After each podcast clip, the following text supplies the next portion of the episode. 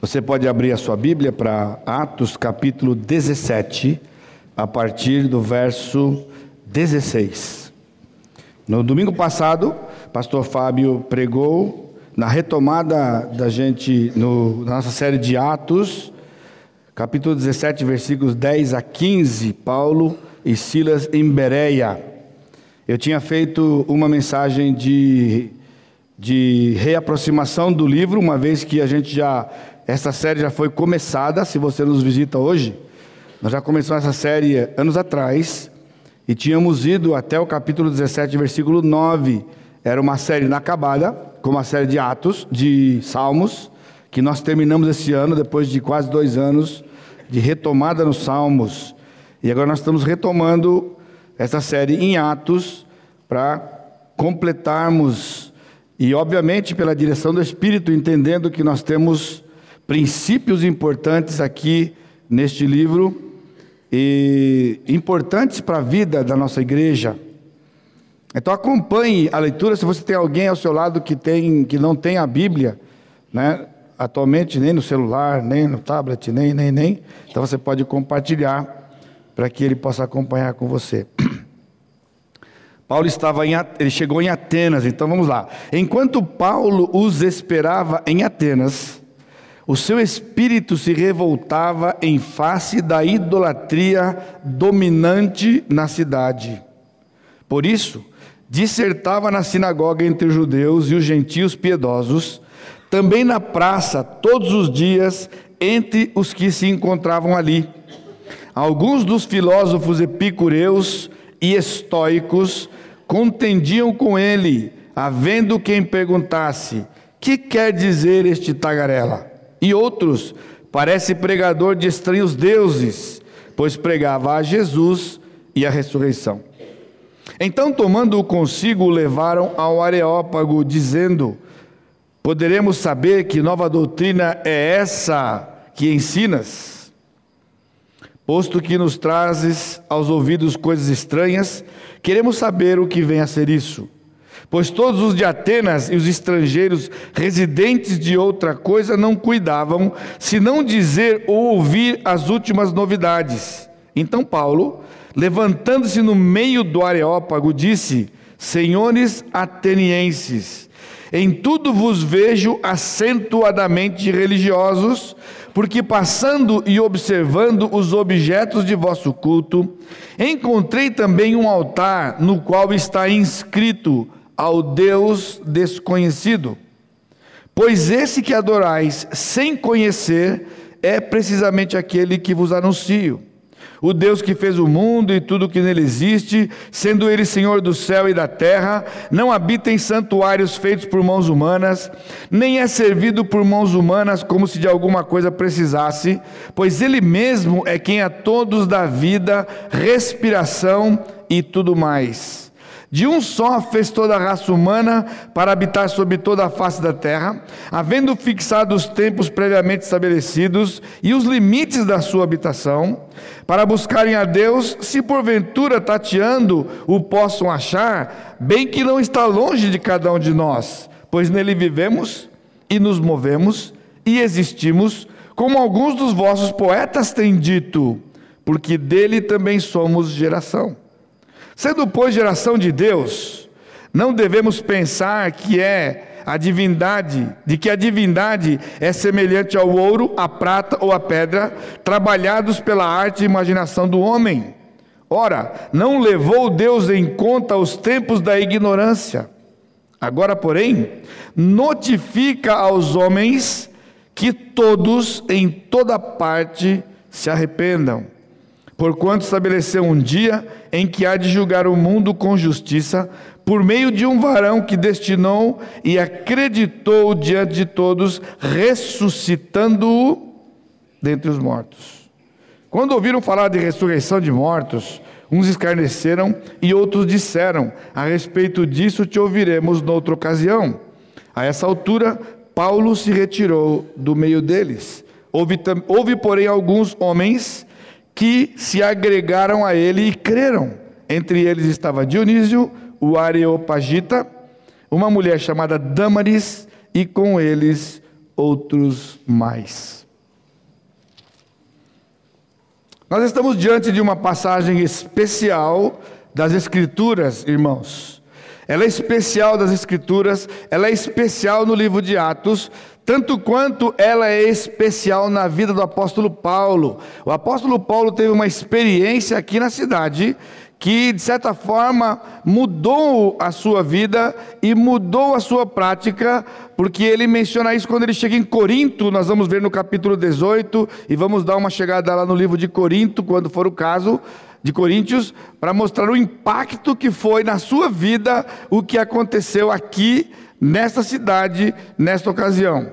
Então, Paulo teve que fugir de Tessalônica e de Bereia, depois que ele pregou a, a pressão, a perseguição daqueles que o acompanhavam durante as viagens e, e em, em, oposição àquilo que ele pregava, é, as pressões aumentavam. Então Paulo teve que fugir e ele só foi e chegou em Atenas.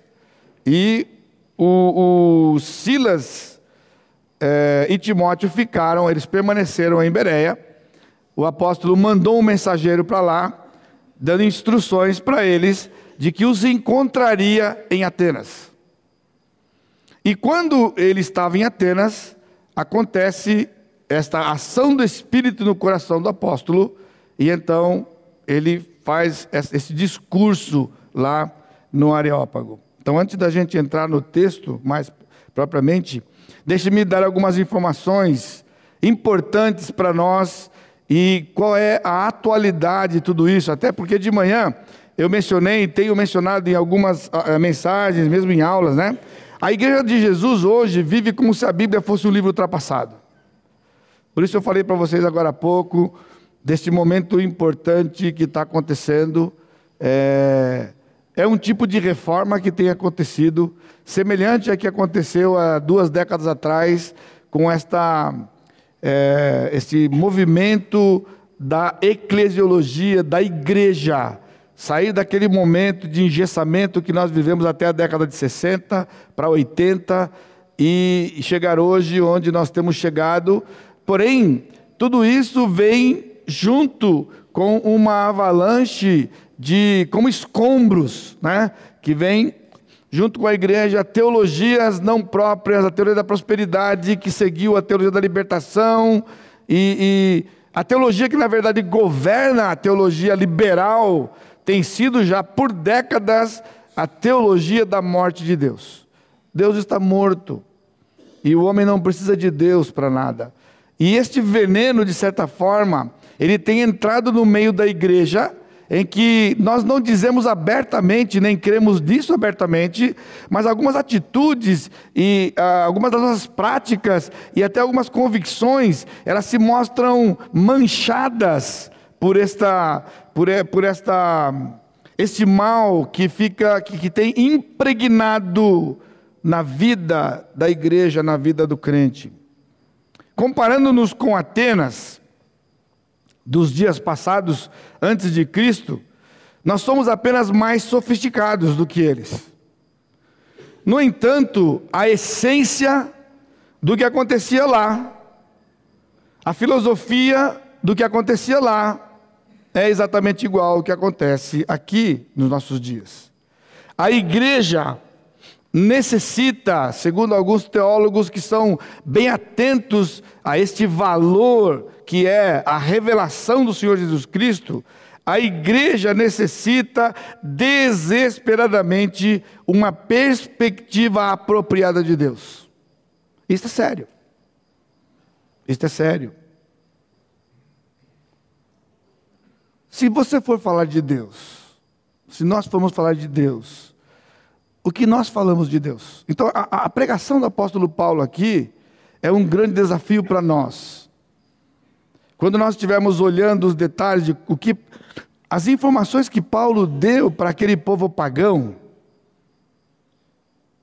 sobre Deus, nos desafia a pararmos e pensarmos: nós conhecemos realmente a Deus? Sim, nós conhecemos a palavra, temos Jesus. Eu não estou aqui para colocar em dúvida absolutamente a salvação de ninguém. Mas o que eu estou dizendo é que o, no, o nosso conceito de Deus, talvez o seu conceito de Deus, esteja manchado, turvado, contaminado por essas teologias que nos cercam, filosofias do mundo, esse mundanismo que eu tanto mencionei na minha aula hoje de manhã. Nesta era que vivemos, o que está ao nosso redor? Liberalismo, então igrejas completamente liberais, sem compromissos mais com a verdade, com a pureza de Deus, com os irmãos aqui mencionaram. Tá? Que hoje uma porção de igrejas abandonaram, abandonou, uma porção de igrejas abandonou a, a disciplina. Porque isso não dá ibope para o pastor, nem para a igreja, nem para nada. Disciplinar pessoas, é como expor pessoas, enfim. Então é aquela ideia de da tolerância, uma tolerância não bíblica, não é uma tolerância movida pelo amor, é uma tolerância movida pelo medo. Medo de que as pessoas vão embora. Medo de que haja uma evasão da igreja medo de, do governo, medo de processos, medo da Constituição. Quando a Constituição foi mudada em 88, aconteceu um alarde no meio dos crentes, a preocupação, todo mundo comentando em reuniões e congressos para ver como que a gente ia resolver essa questão da Constituição, o que pode e o que não pode, no fim não tinha nada a ver conosco, não tem a ver nada conosco. Quando recentemente saiu a lei da palmada, da palmadinha lá, da palmada, sei lá como que é, foi um desespero no meio das igrejas, eles nem sequer ensinam isso mais. Nem sequer mais ensinam de disciplinar seus filhos fisicamente. E estavam com medo do quê? Agora, com medo por quê? Porque, na verdade, muitos crentes espancam os seus filhos. Como os incrédulos espancam os seus filhos. Os crentes espancam os seus filhos. Porque a disciplina é feita baseado no humor. Se ele está bem humorado, passa tudo. Se ele está mal humorado, não passa nada. Isso não é o que a Bíblia ensina sobre isso. E se você lê a lei da, a lei da palmada lá, não tem nada a ver conosco. Nada a ver conosco. O pastor João Pedro teve que ir lá numa audiência, né? Porque eu fui citado por alguém, eu estava até fora do país e fui citado. A igreja recebe, foi feita uma representação contra a igreja na minha pessoa, porque uma mãe estava disciplinando uma criança e supostamente, né, quando alguém viu, falou para ela que ela não podia fazer aquilo, ela falou, eu posso fazer isso, porque eu aprendi na minha igreja, o pastor Edson Naves, só faltou dar CPF, RG, endereço, só faltou dar o pedigree, a capivara, aí não deu outra, né? deu outra, foi parar lá na, na vara tutelar, né? A irmã Lígia, por acaso, né, Lígia? Você lembra aquele dia, o acaso de Deus, né? Você foi lá, a mulher te conhecia, falou: Lígia, que bom que você veio aqui. Olha, chegou aqui uma representação na sua, enquanto seu pastor, contra a sua igreja. Né? Isso aqui. Aí eu estava lá e eu pensei se eles podiam adiar e tal. Eu comecei a preparar tudo aquilo que ia dizer para eles, né? Entre outras coisas, perguntar se. Já chamaram algum padre lá para poder perguntar para o padre o que ele ensinou no púlpito dele. Me chamar para ensinar. Quem disse que como é que eles sabem se o que aquela pessoa disse é o que realmente eu ensino aqui na igreja? Por que me chamar lá para poder falar sobre um assunto desse? Já chamaram algum outro líder de alguma outra igreja para falar sobre uma coisa dessa? Não. Porque eles não fazem mais essas coisas. Eles estão um pouco ligando, desculpa a expressão, né? estão um pouco se lixando com o que acontece nas famílias. Mas nós nos preocupamos com o que a palavra de Deus diz.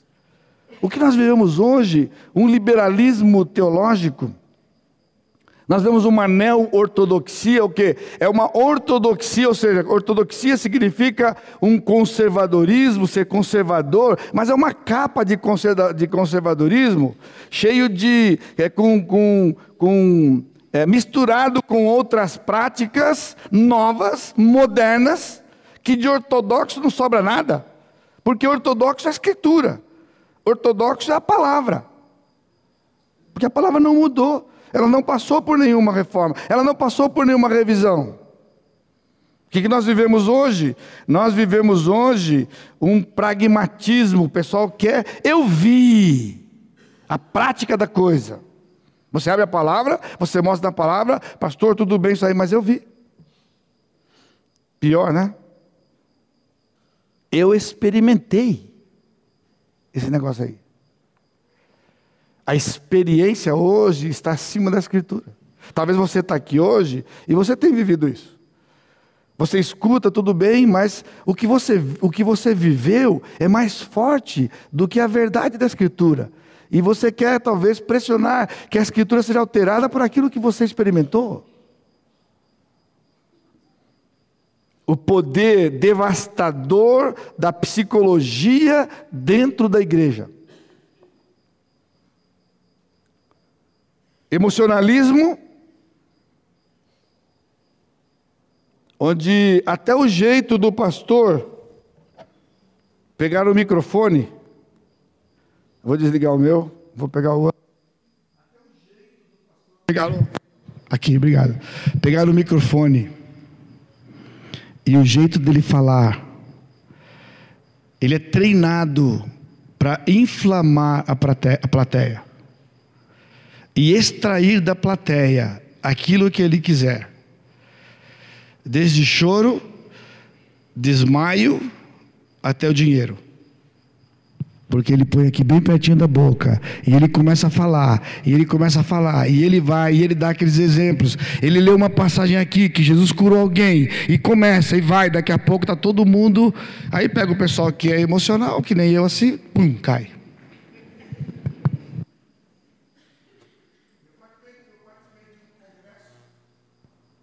Fui chamado para fazer uma conferência. De vez em quando eu caio nessas armadilhas, irmão. Ultimamente eu não tenho caído mais, não, eu estou mais esperto. Eu estava dando uma aula e um pastor, um, chegou um pastor lá na, em Atibaia e ele veio para procurar um professor que dava aula de escatologia. E quando ele chega lá no seminário, ele recebe a triste notícia que aquele pastor morreu. Porque ele era conhecido e ele morreu. E falou: Poxa, mas eu não sabia que ele tinha morrido. É, ele morreu morreu. Está com o Senhor. Está na glória. Puxa, como é que eu? Ah, nós temos um professor de escatologia aqui na escola. Então você pode conversar com ele. E aí ele pode ir fazer a conferência. Então eles vieram, ele veio falar comigo. Era um congresso de jovens, uma carnaval. Carnaval, Dourados, Mato Grosso do Sul. Trezentos e poucos jovens reunidos numa escola. E ele queria que eu falasse sobre escatologia. Então eu fui para lá Naquela época era mais complicado, né? anos atrás, mil e tantos quilômetros, irmão, de ônibus, de bondão. Cheguei lá quebrado, o pé desse tamanho. Um calor que Deus mandava naquela terra. Terra vermelha, terra roxa que o pessoal fala, né? Terra roxa, tudo é pintado de vermelho naquele lugar. E aí cheguei lá e eu dei a primeira palestra e foi uma tragédia. Falei, não vai dar certo. Aí, não dormi aquela noite. E, Senhor, está tudo errado esse negócio aqui. E aí eu falei para o pastor, pastor, é o seguinte, eu vou mudar esse negócio aqui, eu não vou falar sobre, sobre escatologia, não. Esse jovem precisa de outra coisa. E eu comecei a falar sobre a santidade na vida do crente. Irmãos, foi só o pó. Eu nunca passei uma experiência como aquela. Eu tive que, tiveram que arrumar uma cadeira, era uma escola, uma cadeira, uma carteira daquelas antigas de escola, carteira. E puseram a carteira, eu sentei e fez uma fila, literalmente uma fila. Um a um vinha e sentava para conversar comigo, eu almoçava, punha um prato ali, eu comia, e ele sentado ali, e era uma podridão, pessoal, o um negócio feio, feio, feio. E a palavra começou a agir naquele povo. Mas eu observei no calendário da programação que eu não pregava domingo à noite. Eu achei estranho que a gente ia pregar domingo, ia pregar sexta-feira à noite, sábado de manhã, sábado à noite, domingo de manhã, domingo à noite, segunda de manhã, segunda à noite, terça de manhã, terça à noite, depois no, no, na quarta-feira o enterro. Então, mais ou menos assim que funciona essas conferências por aí. Mas eu não tinha, eu não estava marcado no domingo à noite. Mas tinha programação. E eu cheguei, sentei lá junto com todo mundo, era um pastor local que ia pregar. E eu sentado na primeira fila, aí o pastor abriu a palavra. Irmãos, ele pregou não mais do que 15 minutos no milagre de Jesus. E aí ele começou a fazer o apelo. Foi mais de 30 minutos de apelo. Porque foi uma apelação aquilo ali. E aí ele começava a falar, e os jovens começaram a chorar, e aquela choradeira, e o pessoal começou a, a levantar a mão, e levantava a mão, e ele, o pessoal levantava a mão, eu comecei a ficar agoniado, eu não podia sair dali, eu não podia fugir daquele lugar, eu era um convidado especial, eu estava lá sentado, e vai, e vai, eu falei, esse cara não vai acabar esse negócio, e aquela agonia, porque ele já tinha falado aquilo, vai de novo, e o pessoal inflamando. E aí, quando está no ponto que ele vai, achei que ele ia acabar, falou: agora é o seguinte: todos vocês tiverem a decisão, vão vir aqui para frente. E aí começa de novo o apelo, e o apelo de novo, e o pessoal chorando, e é lá para frente, e começou a ir, e vai, e ele falando, e ele falou, e o tempo indo, e o tempo indo, e ele falando, e aquele pessoal indo lá para frente. Falei, ele não tem a menor noção do que está no coração desse povo aí. Porque o que tinha acontecido no sábado e no domingo de manhã ia acontecer segunda e terça-feira, de eu ficar lá sentado aconselhando aquele pessoal que chegava lá desesperado, porque toda aquela emoção não passou daquela noite. E para encerrar com chave de ouro, né? Depois todo mundo estava lá, que finalmente ele terminou o apelo dele. Ele disse assim: agora nós vamos chamar nosso pregador especial para vir aqui na frente. E falei: se tira uma foto aqui, pessoal, eu estava na água. Se tira uma foto, eu lá naquele negócio, se filma, se grava, olha só o comprometimento. Eu tive que ir lá na frente para orar por aquele turma lá depois do que aconteceu aquele ali. 15 minutos de pregação, não falou nada sobre a vida deles, nada de nada, e depois. Então, isso que nós vemos hoje, sabe o que é? O homem no centro, uma teologia centrada no homem. Assim era Atenas em meio ao ceticismo, anti-supernaturalidade, eles não acreditavam no sobrenatural, de certa forma, um racionalismo, ou seja, tem que passar pela mente dele as coisas, misticismo, você está ouvindo alguma coisa nova? Nós vivemos isso aqui hoje. Estamos distantes de Atenas quantos anos, quantos séculos? 2.500 anos, mais ou menos. Não de Paulo, mas daquela época, de Atenas antes de Cristo.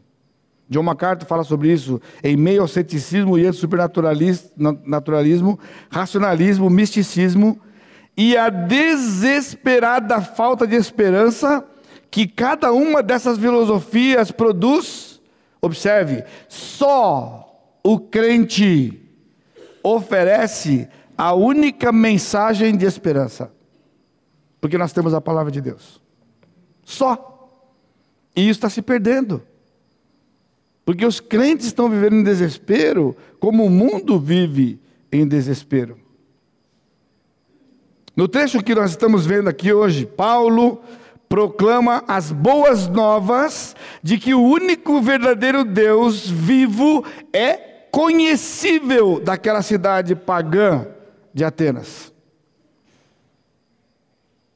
Atenas fora a cidade dos três mais ilustres homens que já viveu nesta humanidade: Sócrates, Platão e Aristóteles. Sócrates tinha um estudante, tinha um aluno brilhante, e seu aluno brilhante era Platão. E Platão tinha um aluno brilhante, e esse aluno brilhante era Aristóteles. E eles viviam nessa cidade. Foram naturais desse lugar, ver esse lugar, influenciaram a humanidade como provavelmente nenhum outro homem já fez. Logicamente que eu não estou falando de Jesus, eu não estou falando do cristianismo, eu estou dizendo neste mundo pagão, neste mundo que tem como príncipe o diabo esse sistema. Além de Epícoro, porque aqui está mencionado os epicureus, e Zeno, que foi o fundador do estoicismo. Nos dias de Paulo, agora vindo para o Novo Testamento, Corinto tinha assumido esta posição política que Atenas tinha tido no passado, e a posição comercial da Grécia era agora sede em Corinto, não mais Atenas. Porém, Atenas ainda mantinha o seu status cultural e a filosofia que, que governava o mundo antigo ainda era de Atenas. Atenas foi a cidade de que disseram que havia mais deuses do que homens. Mais de 30 mil deuses eles tinham. Eles tinham uma, uma, uma via em que eles iam acumulando é, é, ídolos de ambos os lados que eram divindades que eles acreditavam, e à medida que eles invadiam um povo, eles invadiam um povo, subjugavam aquele povo, aí eles pegavam as divindades daquele povo e trazia para Atenas e juntava com as suas divindades. Todo o povo invadido por Atenas tinha esta, esse ritual. Eles invadiam, matavam as pessoas, pegavam as divindades deles e traziam para Atenas e juntavam com seus deuses. Desta forma, eles acumulavam deuses. Esta era uma prática, uma crença daquele povo, acumular deuses, porque desta forma eles seriam protegidos. Lembra quando eu preguei outra vez? Por que tantos deuses? Porque um só não resolve. Um só não resolve. Nós vemos a mesma coisa hoje. O católico, com todo respeito a eles, o objetivo não é falar mal deles, é uma, é uma realidade. O católico chegou a um ponto de que o catolicismo não satisfazia. Então fez um sincretismo com o espiritismo. Porque ser só católico não resolvia, porque os santos não estavam dando conta de cuidar dos seus fiéis. Então juntou-se com o Espiritismo. Porque aí, catolicismo mais Espiritismo, quem sabe resolvia o problema que o homem tinha. Que também não resolveu.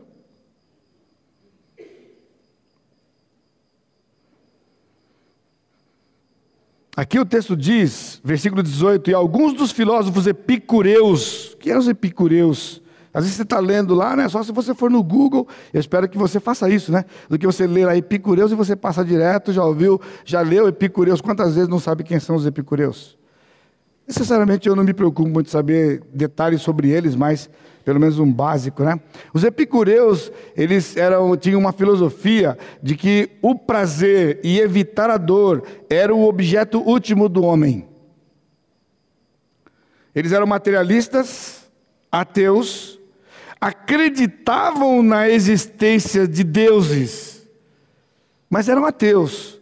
Por quê? Porque, na verdade, esses deuses eram apenas a é, é, criação daquilo que eles mesmos tinham dentro de si e multiplicavam os deuses, não acreditavam na interferência pessoal desses deuses no dia a dia. Esse era o lado ateu desse povo. Os estoicos eram o oposto disso. A maior virtude do homem é ser senhor de si mesmo. Por isso eram indiferentes aos prazeres e à dor. O homem não sente nada, esta é a verdade. E eram panteístas. Tudo é Deus, e Deus é tudo, e está tudo certo, e Deus está em todo lugar, e todas as coisas. Eles acreditavam nisso. Então, neste lugar, o apóstolo Paulo chega pela providência do Senhor, Paulo chega nesse lugar sozinho. E Deus dá uma tarefa para o apóstolo Paulo.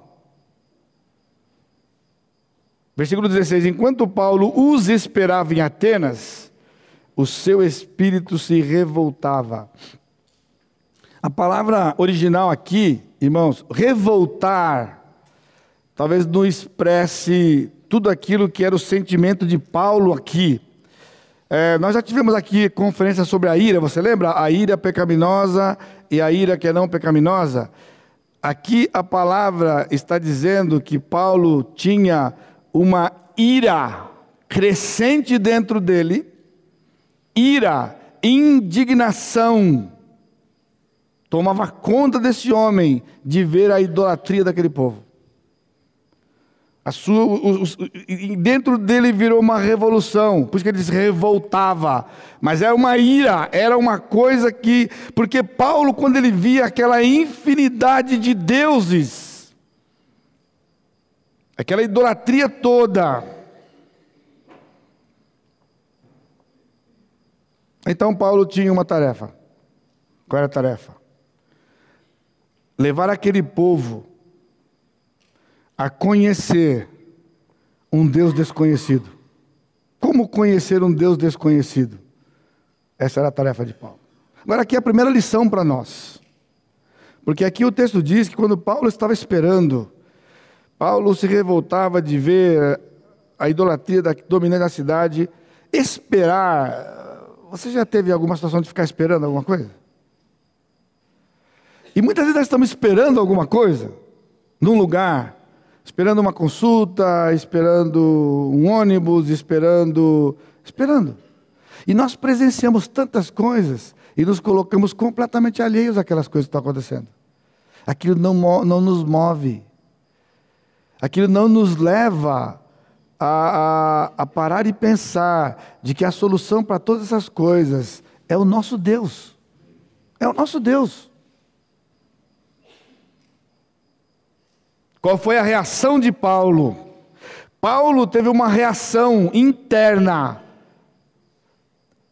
Você tem tido essa reação interna de ira, mas uma ira santa, não é uma ira porque te fizeram alguma coisa, ira de ver a situação de idolatria, a situação de, de homens que desprezam deliberadamente Deus e negam a sua existência evidente. Irmãos, nós vemos um país onde isso está em toda esquina. Agora, a indignação que toma conta de nós é uma indignação interesseira de alguma coisa que nos afetou, nos afligiu. Aí estamos prontos a ir a últimas consequências na justiça ou em qualquer lugar para reivindicar os nossos direitos mas não experimentamos esta ira que vem do Espírito de não nos conformarmos com aquilo que é mal, com aquilo que é ruim, com aquilo que é corrupto.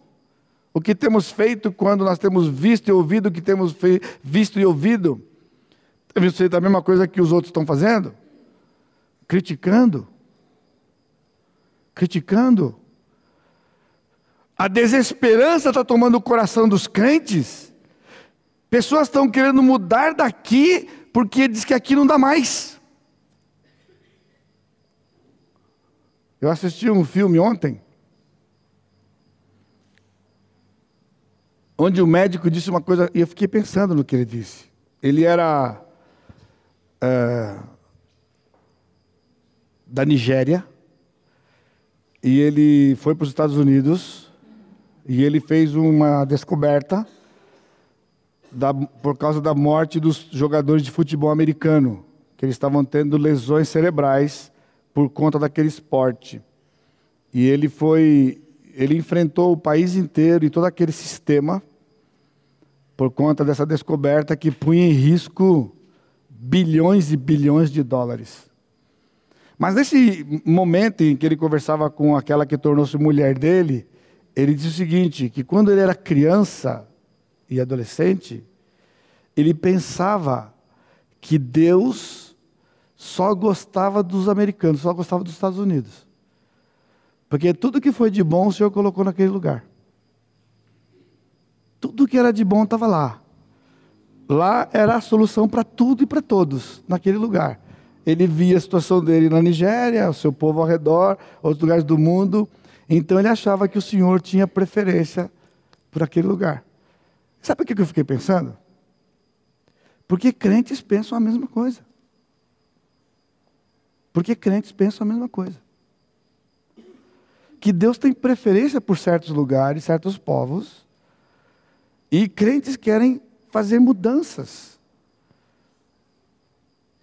E eu fico pensando, como é questionar Deus nessas coisas? Quem está mais próximo de mim sabe que eu brinco de falar que lá é meu país. Né? Eu, eu vou para aquele lugar, é, como entrar, no, já falei para vocês no passado, é como entrar no túnel do tempo, né? eu vou para lá e ver a gente no futuro, depois eu venho aqui e ver a gente no passado, no bom e no ruim. No bom e no ruim. A nossa igreja tem sido abençoada muito por, por viagens que a gente faz para lá. E quando eu comecei a viajar para lá, era pura visão de ver um povo que ama o Senhor, que meu contato é com crentes ali, não vou. E quando eu e João Pedro íamos juntos, né, João? Aí a gente tirava um tempinho de folga, né? que a gente ia lá comprar umas lembrancinhas para trazer para casa, né? Aí João Pedro brincava assim, então nós vamos para Babilônia agora. Então era o mesmo lugar que tinha uh, Jerusalém. Então a gente passava o maior tempo em Jerusalém. Mas de vez em quando a gente dava uma chegadinha na Babilônia, né? Para poder pegar algumas coisas da Babilônia lá para trazer para cá. Né? Mas, irmãos, será? Como equacionar Deus nessa situação? De que se eu não tenho emprego aqui, eu tenho que ir para um outro lugar, porque no outro lugar tem emprego. Mas isso o incrédulo faz. Né? O incrédulo não tem emprego aqui, ele vai para outro lugar. Então, o que nos torna diferente deles se quando a gente não tem emprego aqui, a gente vai para outro lugar? Bom, eu também tenho que dar um desconto para você, né? Porque nós, pastores, é que ensinamos você a fazer isso, né? Que quando a coisa pega na igreja, o pastor troca de igreja. Então, se quando o pastor pega ele troca de igreja, por que a gente não pode trocar de cidade, trocar de país, quando a coisa pega? Porque nós damos um mau testemunho. Então, quando eu digo para meus colegas que eu estou no ministério só porque é convicção, não é porque foi conveniente, porque é convicção do ministério só, eles dizem que isso não tem base na Bíblia. E eu perguntei para eles, então, qual é a base na Bíblia do pastor trocar de igreja? Porque na minha não tem em nenhum lugar, tem na sua? Não, mas já estava começando, não deu tempo de eu dar todas as informações. Eu falei, então vamos fechar a Bíblia, porque aí você está falando que a Bíblia não foi inspirada, que a Bíblia não está tá ultrapassada. Aqui não diz que você pode trocar de lugar. Nem eu, nem você. Se nós estamos pensando em Deus. Qual foi a reação do apóstolo Paulo? Vamos trocar, irmãos, a indignação que nós temos tido, porque temos sido afetados por coisas, para trocar, trocar por uma indignação e uma ira santa que provém de Deus, que é aquela ira que o Senhor Jesus Cristo teve quando entrou no, no templo e viu aqueles homens transformando aquele lugar num covil de salteadores. Esse é o exemplo do Senhor de que se a ira vai tomar conta do seu coração, não seja contra a sua esposa, não seja contra o seu marido, não seja contra o seu patrão, não seja contra alguém, mas seja uma ira resultado de que você está vendo a idolatria ou a escritura sendo transformada num livro qualquer, sem efeito na vida dos crentes. Porque é isto que me consome. Às vezes de você está sofrendo, porque você sofre, eu sofro com você e quero ajudar você a enxergar de que o livro já tem a informação, o livro tem a solução. Mas a influência do mundo de levar para soluções outras. Segundo lugar, qual foi a ação de Paulo? Então, primeiro, qual foi a reação dele? A indignação, a ira, contra a idolatria, qual foi a ação de Paulo? Por isso, versículo 17: dissertava na sinagoga entre judeus, gentios, piedosos, na praça, todos os dias, entre os que se encontravam ali. Zombavam dele. Versículo 18.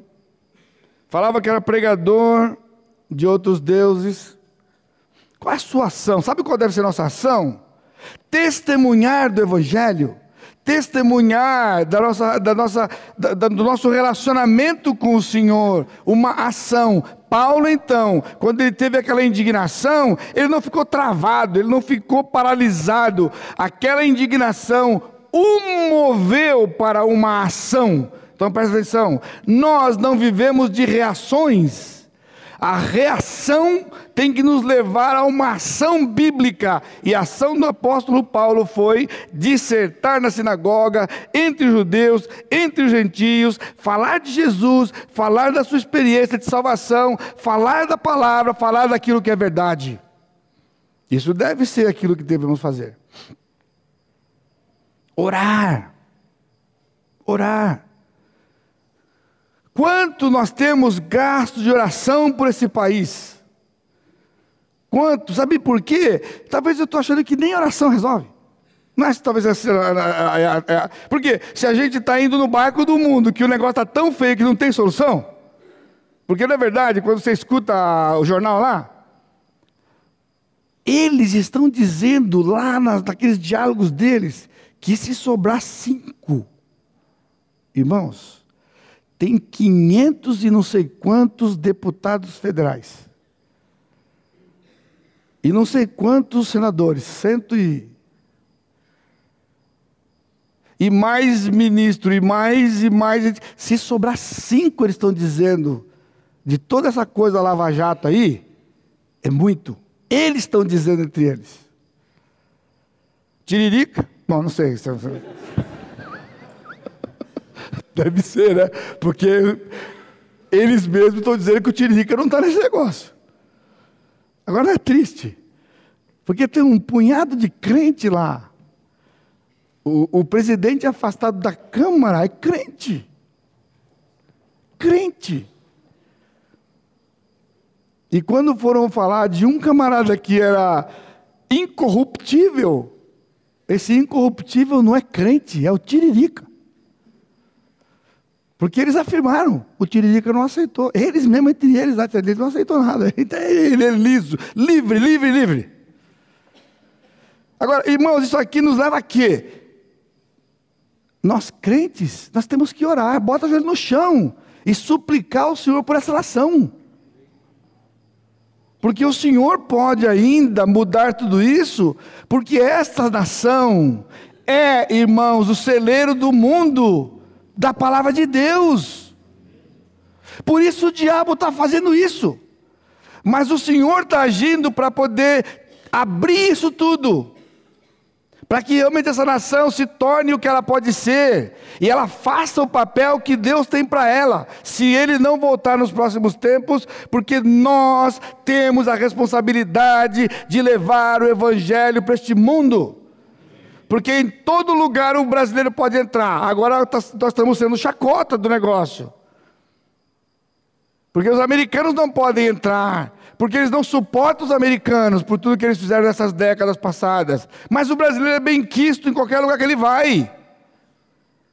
As portas são escancaradas para nós.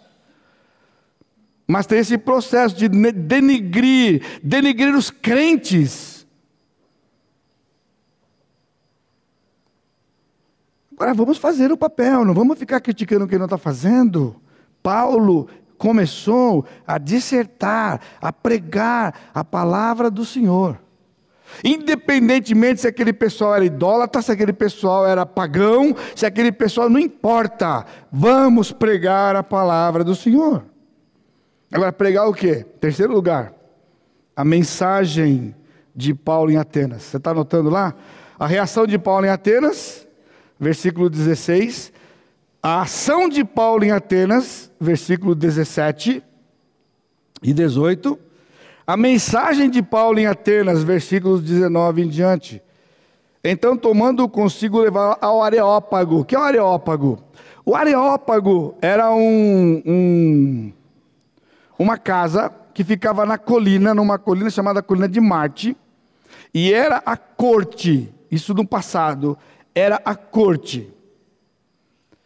A corte que condenou, inclusive, os filósofos daquela época que foram julgados traidores da nação. Mas nesses dias agora, dominados pelo povo romano, embora eles tivessem liberdade para fazer, a, fazer a sua própria legislação, este lugar não era mais um lugar como tinha sido no passado na força do Império Grego e mesmo antes do Império Grego. Então eles convidaram o apóstolo Paulo a ir nesse lugar. Era um julgamento informal, já que você está falando esse negócio aqui no meio de todo mundo, porque Paulo já começou a arrumar uma celeuma lá com o pessoal. Então levaram-no para o lugar oficial e disseram: Podemos saber que nova doutrina é essa que ensinas? Posto que nos traz aos ouvidos coisas estranhas, queremos saber o que vem a ser isto. Pois todos os de Atenas e os estrangeiros residentes de outra coisa não cuidavam, senão de querer ouvir as últimas novidades. Agora, olha só a atitude de Paulo no 22 e você compara com a atitude de Paulo no 16.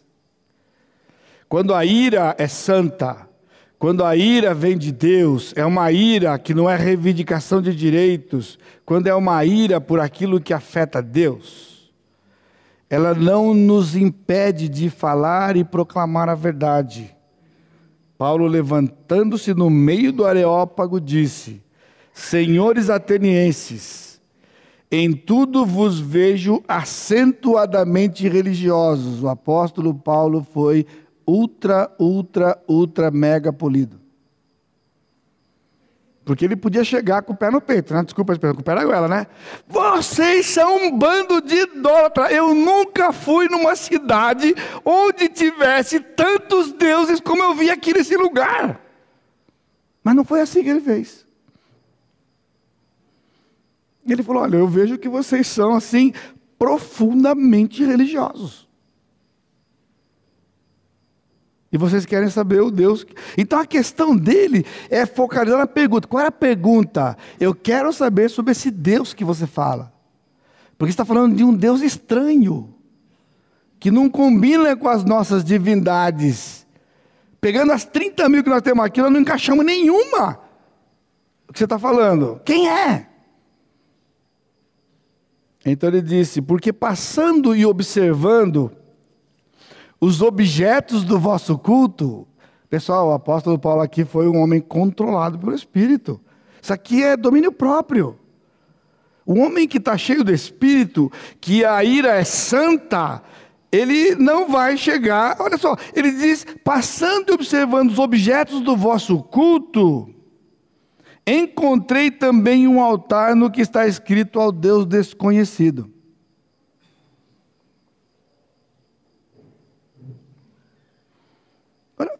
Por que Paulo fez isso? Há muita coisa escrita a respeito desse detalhe aqui, e muitos atribuem algumas, algumas destas possibilidades como lendas e coisas assim. E a interpretação simples e básica seria de que o apóstolo Paulo aproveitou algo que ele viu e ele falou de que aquele altar ao Deus desconhecido que tinha ali era ligado com era o Deus que ele pregava. Porque eles não conheciam o Senhor. Essa era uma verdade. Eles não conheciam Jeová. Então que e, e não conheciam Jesus. E que Paulo tenha feito isto pegando aquele altar e usando aquilo como um ponto de contato com o pessoal. Agora aqui é uma coisa interessante, porque essa talvez é a parte romântica da minha teologia. Porque é o seguinte, irmãos, o fato é que existia um altar com essa inscrição. Paulo disse: Eu passei, observei, vi os deuses de vocês e eu vi um altar com essa inscrição. Então, Paulo não inventou, ele não inventou a frase Deus desconhecido. O apóstolo Paulo não criou um ponto de contato com eles. O apóstolo Paulo viu um altar que foi é, interessado, devotado a um Deus que eles não conheciam. E Paulo disse que aquele Deus, aquele altar, aquele Deus daquela inscrição, era o Deus que ele seguia. Presta atenção nisso aqui. Porque os teólogos muitas vezes têm passado por cima, porque tem coisas do passado, coisas da, da época, que a gente não tem muita informação da época, e pode ser é, mitologia, o que seja. Eu estou me apegando no fato que Paulo viu um altar, e Paulo disse, está escrito aqui, eu vou repetir para você, repetir para você. Ele disse: Eu encontrei também um altar no qual está escrito ao Deus desconhecido. Ponto. Pois esse que adorais sem conhecer é precisamente aquele que eu vos anuncio. Então, quem é o Deus desconhecido? Jesus. E ele está dizendo que aquele altar que eles dedicaram a ele é o Jesus que ele seguia. Não, não era uma figura, isso não era uma ilustração. Ele está dizendo que aquele Deus desconhecido, que eles não conheciam, era o Deus que o apóstolo Paulo seguia. Era o Senhor Jesus Cristo que tinha encontrado com ele lá atrás. Por que eu estou dizendo isso? Porque há uma história. Há uma história que foi narrado por um historiador do terceiro século antes de Cristo, chamado Diógenes, em que ele narra um evento que aconteceu no sexto século antes de Cristo, lá em Atenas, de uma praga que estava dizimando a população. E que eles haviam feito oferendas e oferendas e oferendas para os seus deuses, e a praga não cessava. E pessoas morrendo, ficando doentes, então era o grito da dor das pessoas doentes e o grito da dor das pessoas que estavam perdendo seus entes queridos. A história conta de que uma sacerdotisa deles, lá com toda essa situação, ela disse para esse conselho que se reuniu devido à gravidade, de que eles deveriam ir à ilha de Creta e eles iam procurar um homem. E esse homem chamava Epimênides. E que este homem deveria vir aqui e este homem diria o que eles deveriam fazer.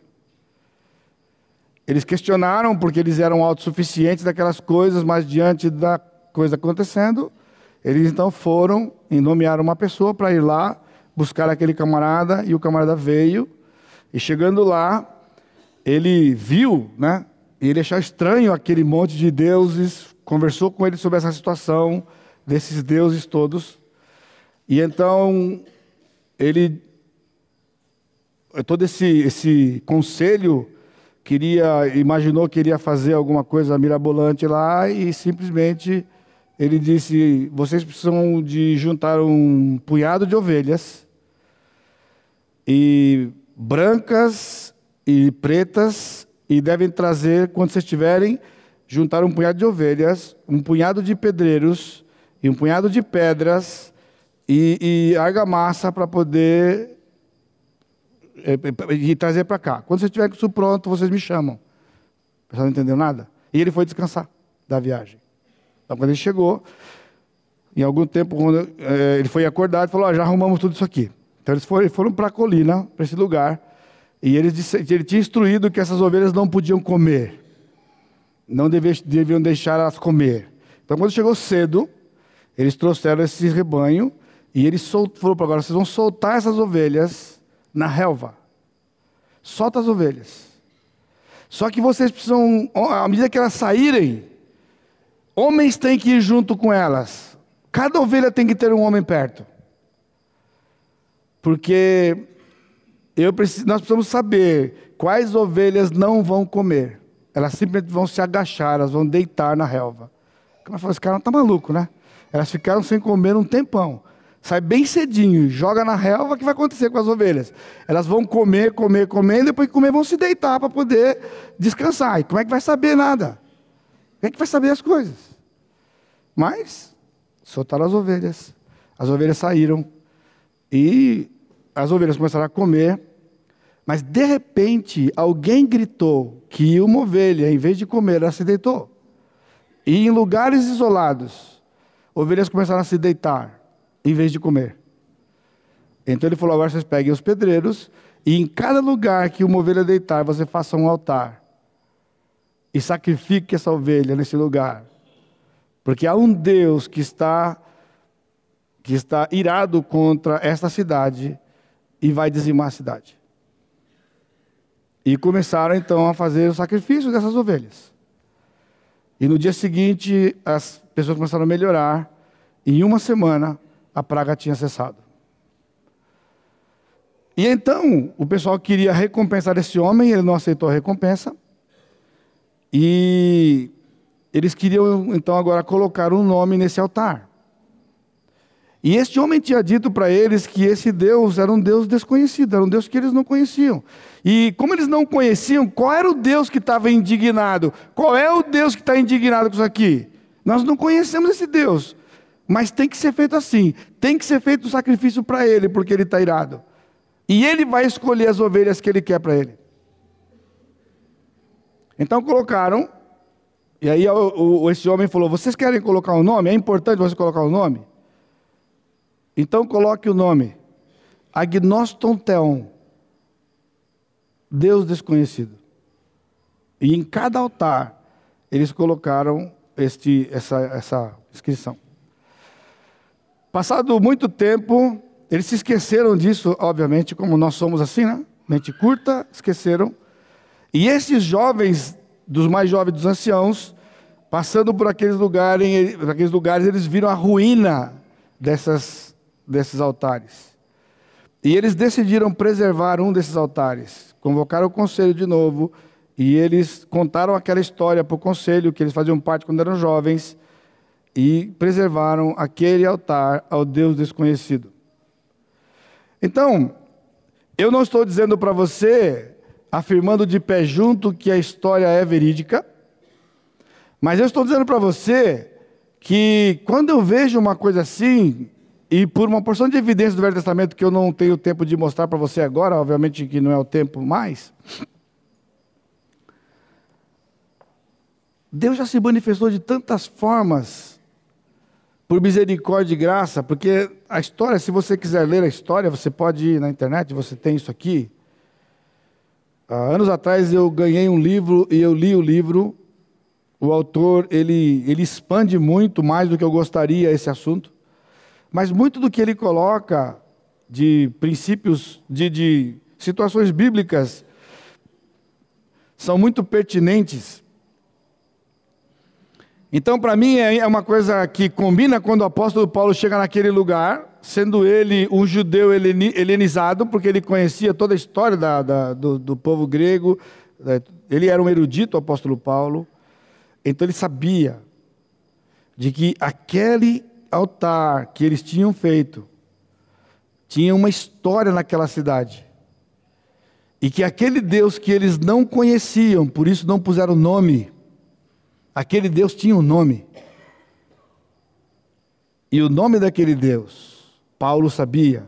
E Paulo pregou para eles naquele dia a respeito deste Deus, que era desconhecido para eles, mas que depois de tantos séculos, irmãos, Deus se revelou àquele povo através do apóstolo Paulo naquele dia. Porque durante, se a história é verdade, por cerca de 500 anos, Aquele povo não conhecia o nome desse Deus.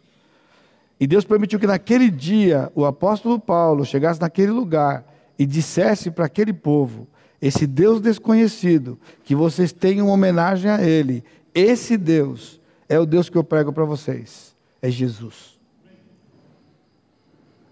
Porque esses mesmos filósofos, Aristóteles e Sócrates e, e, e, e Platão, eles renunciaram o nome de Zeus. Isso também é história. Renunciaram o nome de Zeus, que era o maioral dos deuses gregos, e criaram a palavra Deus, porque para o povo daquela época, o povo grego, Zeus era sinônimo de Deus. Mas eles criaram um outro nome, e esse nome que eles criaram é exatamente Theos em época semelhante. E este nome foi criado, foi 200 anos depois, usado pelos escritores da Septuaginta, que é a tradução grega do Velho Testamento, para substituir, para traduzir a palavra Elohim, porque eles não tinham uma palavra na língua grega para substituir, para traduzir Elohim. Usaram a palavra que Sócrates tinha usado e Platão e outros, na língua grega. O que Paulo pregou? Se você observar aqui, eu não vou falar sobre a mensagem toda aqui, mas é um desafio para nós, porque se você tiver que falar sobre Deus, o que você vai dizer? Então, Paulo disse no versículo 24: Esse Deus, Ele é o Criador de todas as coisas. Deus fez o mundo e tudo que nele existe. Segundo, esse Deus governa sobre todas as coisas, versículo 24b, sendo ele Senhor do céu e da terra, não habita em santuários feitos por mãos humanas. Esse Deus, versículo 25, é doador, nem é servido por mãos humanas, como se de alguma coisa precisasse, ele não precisa de nada nem de ninguém, ele mesmo é quem a todos dá vida, ele é o doador da vida, da respiração e tudo mais. Versículo 26, ele é controlador. De um só fez toda a raça humana para habitar sobre toda a face da terra, havendo fixado os tempos previamente estabelecidos e os limites da sua habitação. E ele é um revelador, versículo 27, para buscarem a Deus, se porventura tateando possam achar, bem que não está longe de cada um de nós, pois nele vivemos e nos movemos e existimos, como alguns dos vossos poetas têm dito, e esse poeta que ele está citando aqui é Epimênides, porque tem uma poesia feita por ele que tem esse texto aqui. E esse camarada foi chamado de profeta porque quando Paulo escreveu a Tito, que estava em Creta, Paulo citou um profeta e ele chamou de profeta com o mesmo nome que é usado no Velho Testamento para o profeta e no Novo Testamento para o profeta, para se referir a este homem. Porque ele faz uma citação para Tito, e esta citação deste profeta é este homem. Ele era um profeta do Senhor como Melquisedeque era um sacerdote do Deus Altíssimo nos dias de Abraão.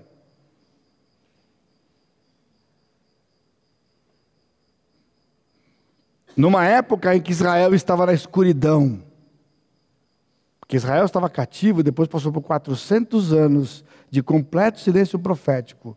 Vocês acham que Deus não agiu naquela época? Porque ele não conversava com Israel, ele não fez nada neste mundo. Ele deixou este mundo à mercê de si mesmo. Não. Ele continuou governando e reinando. Agora, Paulo, na sua mensagem, ele disse, ele não somente deu as características desse Deus, mas ele disse o que Deus disse. O que Deus disse? Não levou Deus em conta os tempos de ignorância, agora, porém, notifica aos homens que todos, em toda parte, se arrependam. Arrependimento. Porquanto estabeleceu um dia que há de julgar o mundo com justiça por meio de um varão que destinou e acreditou diante de todos, ressuscitando dentre os mortos. Finalmente, qual é a efetividade da mensagem do apóstolo Paulo? Porque o pessoal, quando ouviu falar da, da, de ressurreição, o pessoal foi embora e falou: ó, sobre isso aí vamos te ouvir outra vez. Aqui foi a frustração de Paulo, que a gente vai ver depois quando ele chega em Corinto. E ele muda, ele decide algumas coisas na sua vida. Mas olha só o versículo 34, encerrando o nosso tempo aqui. Houve, porém, alguns homens que se agregaram e a ele creram.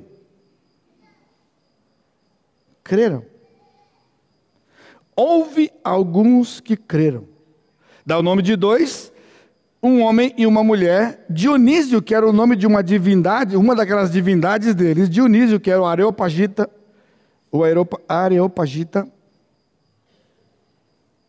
Damaris, e diz, e outros mais. Sabe qual é a nossa lição, irmãos? Não importa a idolatria, não importa o que você enxerga, nós temos uma ordem do Senhor que é pregar o Evangelho, pregar a palavra. O Senhor tem o seu plano. Vocês estão entendendo? Vocês perceberam como que em cada página a gente tropeça nesse negócio? Quando tudo parecia que estava perdido, que o apóstolo Paulo estava terrivelmente frustrado, porque depois de toda aquela exposição, o pessoal simplesmente deu as costas para ele e foi embora. Mas o Senhor não ia levar Paulo ali à toa, naquele lugar. Vai ficar evidente para Paulo quando ele chega em Corinto, porque chegando em Corinto ele foi hostilizado e quase morto, e ele falou: Eu vou embora desse lugar aqui. À noite ele juntou, ele começou a juntar a sua roupa, colocar na mala, e no outro dia ele ia fugir, ia embora para outro lugar. E o Senhor apareceu ao apóstolo Paulo naquela noite em Corinto e disse o seguinte: Não temas, ninguém vai te fazer mal.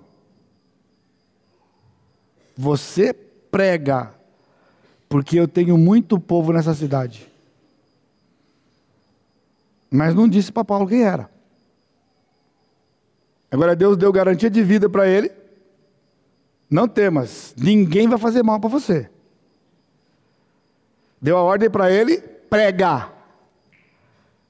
E disse: Eu tenho muito povo nessa cidade. Foi exatamente isso, irmãos, que eu vim fazer aqui em São José dos Campos 31 anos atrás. Quando o Senhor me mandou para cá, ele não disse, você vai para lá porque você é esperto de nada, porque é de nada. Ele disse, você vai para lá, vai para aquele lugar, abre a minha palavra e prega a minha palavra, porque eu tenho povo lá. Eu tenho povo lá. Por isso que nós acreditamos em Atos capítulo 2. A nossa parte é versículos de 42 a 47a. E no 47b, o Senhor dia a dia acrescentava os que iam sendo salvos. Ele disse: Vai e prega porque eu tenho povo em São José dos Campos. E esse povo que ele tem são vocês. E outros que não estão no aprisco, que são do aprisco, que ele vai trazer. Até os iteanos que estão aqui, que estão vindo de fora de outras cidades. Você acha que eu ia largar tudo? Você acha que eu ia deixar de ser executivo em São Paulo confiando que eu era tão bom assim, que eu podia sair de lá e me tornar um pregador do evangelho de sucesso? Você acha que eu larguei tudo por causa disso? Não. Eu falei, Senhor, o Senhor está mandando, isso não está certo, porque foi o seguinte: o seu papel é o seguinte, você vai e prega. Você está escutando? O que você tem que fazer? Prega. Testemunha. Deixa o resto por conta do Senhor. Entendeu? A eleição não anula a pregação. Se tem alguém que defendeu isso na Escritura, foi o apóstolo Paulo. E ele todo dia ele experimentava isso. Nesse momento aqui, quando tudo está perdido, quando ele está indo embora para casa, ele olha para trás, tem um punhado de gente atrás dele. Que que o, Paulo, a gente quer ouvir mais esse negócio aí. A gente acredita nesse negócio aí. Diz a tradição que Dionísio se tornou o pastor da igreja em Atenas, mais tarde. O que nós temos que fazer? Obedecer. Não fica pensando, irmão, esquece. Se você quiser esquecer, esquece. Mas não para de pregar. Não para de testemunhar transforma a indignação pecaminosa em indignação santa a, pela causa do nosso Deus, que leve você a uma ação de falar. E talvez por quê? Porque você tem falado para tantas pessoas e parece que não adianta nada. Quantos anos faz que você tem investido em algumas pessoas? E parece que o negócio é inútil. Não é assim. Não, não é assim. Não é assim. Porque não compete a nós o resultado. Compete a nós a obediência de viver a palavra e pregar a palavra. Instar a tempo e fora de tempo. E o Senhor vai fazer a obra dele. Porque Ele é um Deus misericordioso, Ele é um Deus bondoso. Ele é um Deus que salva. Ele é um Deus que transforma, Ele é um Deus que recupera. Não perca a esperança, meu irmão. Se tem um povo que tem que ter esperança, somos nós. Porque nós estamos diante de uma palavra e de um Deus que não pode mentir. Eu não sei o que é que tem no seu coração. Talvez desanimado você, que os dias estão passando e você não vê resultado. O seu joelho está em carne viva? Não, então ainda pode orar mais um pouco. Ué, no mínimo, ore até ficar em carne viva. E se ficar em carne viva o senhor não responder, você continua orando, põe um negocinho lá e vai orar. Ele está ouvindo, mas ele é Deus. E ele vai responder no dia que ele entender que tem que responder. Sabe por quê? Porque Ele é Deus. Ele é Deus, não nós não somos Deus. Nós não damos ordem para Ele. Nós suplicamos a bondade dEle. Olha, irmãos, essa semana de novo vai ter o Day Camp aqui. Crianças vão chegar aqui, adolescentes vão chegar aqui nesse lugar que foi consagrado pelo Senhor, para ouvirem a palavra do Senhor. Você percebeu? Que aquilo que eu acredito, aquilo que nós acreditamos, não impede absolutamente, pelo contrário, nos faz querer saber o que Deus quer de nós para isso aqui. crianças vão chegar aqui para ouvirem a palavra de Deus. Alguns deles nunca ouviram do jeito que você já ouviu. Então, se você não pode estar aqui na equipe, você pode estar lá orando. Galera, põe no do, Gu. Boa noite. Coloca, eu sei que você está cansado. Coloca lá no site. Logo cedinho, quando o pessoal acordar, conclame o povo a orar. Pessoal, essa galera chega aqui nove horas da manhã. Nove horas da manhã e vão embora quatro e pouco da tarde. É um bom tempo para você estar em oração, Senhor. Eu não sei o que está acontecendo lá, mas abençoa o pastor Steve lá e a sua, a sua equipe toda. Abençoa aqueles irmãos, que haja salvação, que haja, que haja libertação no meio daquele povo. E depois tem trabalho, pessoal, porque esse pessoal que se converter, vamos fazer o que com eles? Discipular. Ir atrás deles, das famílias deles. Deus tem um plano na família deles. Entendeu? Está acontecendo aqui dentro. Aqui dentro do nosso lugar. Levanta os olhos e, e participe. Não fique como um assistente. Se você pensar que é o sambódromo, é o máximo que eu posso. Só tem dois lugares para você ficar. Você fica lá na plateia, ou você vai ficar lá na pista dançando, pessoal. E aqui é o seguinte: vem para a pista. Vem para a pista, fica lá, não tem graça ficar lá na arquibancada. O negócio é ficar, é, é ir trabalhar para o Senhor. É ir lá, não fica assistindo, é isso que eu estou dizendo, não fica assistindo, não fica como espectador. Não foi isso que o apóstolo Paulo fez.